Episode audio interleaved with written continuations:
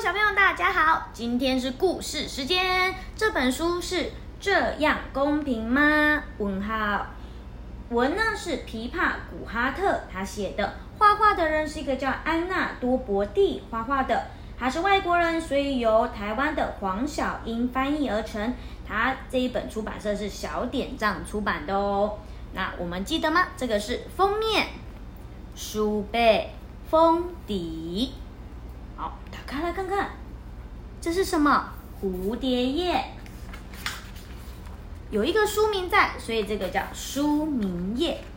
好，那我们来看看他在讲什么。哦，这棵梨子树结满了果实。野兔说：“我好想要吃一颗梨子哦！”嘣，跳得很高。野兔往上跳，嘣。可是怎么了呢？哎咻！哎咻，一直跳，一直跳，一直跳，它都怎么样？跳不到上面的梨子，哼，讨厌！野兔说。哦吼，熊说，好多梨子，我应该轻轻松松就可以够到吧？嗯，你觉得熊可以一下子就够到了吗？可是事实上，它可以吗？它也碰不到，它也碰不到梨子，野兔也碰不到梨子，那该怎么办才好呢？哼，真讨厌！熊说：“你看它哭哭的脸。”熊啊，野兔说：“我知道要怎么样才能够到梨子哦。”要怎么做呢？熊说：“这个嘛，我们没有台阶或梯子，可是只要站在椅子上面，我们就能变高啦。”野兔说：“真是太聪明了。”熊说：“我把椅子分给你。”野兔说：“一张给我，一张给你，再一张给我。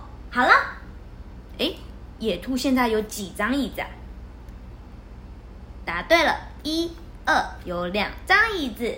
那熊呢？一张红色的椅子。哼，熊很不开心，这样不公平。为什么你就有两个，我只有一个呢？不公平，不公平啦！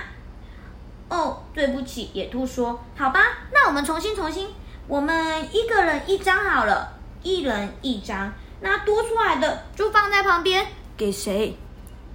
你毛毛虫，对呀，这样才公平。熊笑了起来。他们决定要踩在椅子上面，看看可不可以够到上面的梨子。你猜他们够得到吗？哎，可是野兔说这样不公平，不公平，我根本就够不到啊！熊你可以，但是我不行。熊摘到了梨子。真好吃，熊开心的吃了起来。可是野兔的心情怎么样？很不好，不开心，因为它有吃到吗？没有。啊，不好意思，有一个小小的声音，是谁呀？是谁在说？熊说：“是我啦，是我啦。”甲虫，甲虫，它就在下面，你发现了吗？甲虫在哪里？指出来！这里，这里，这里，这里，这里，这里。哦，在这里啦！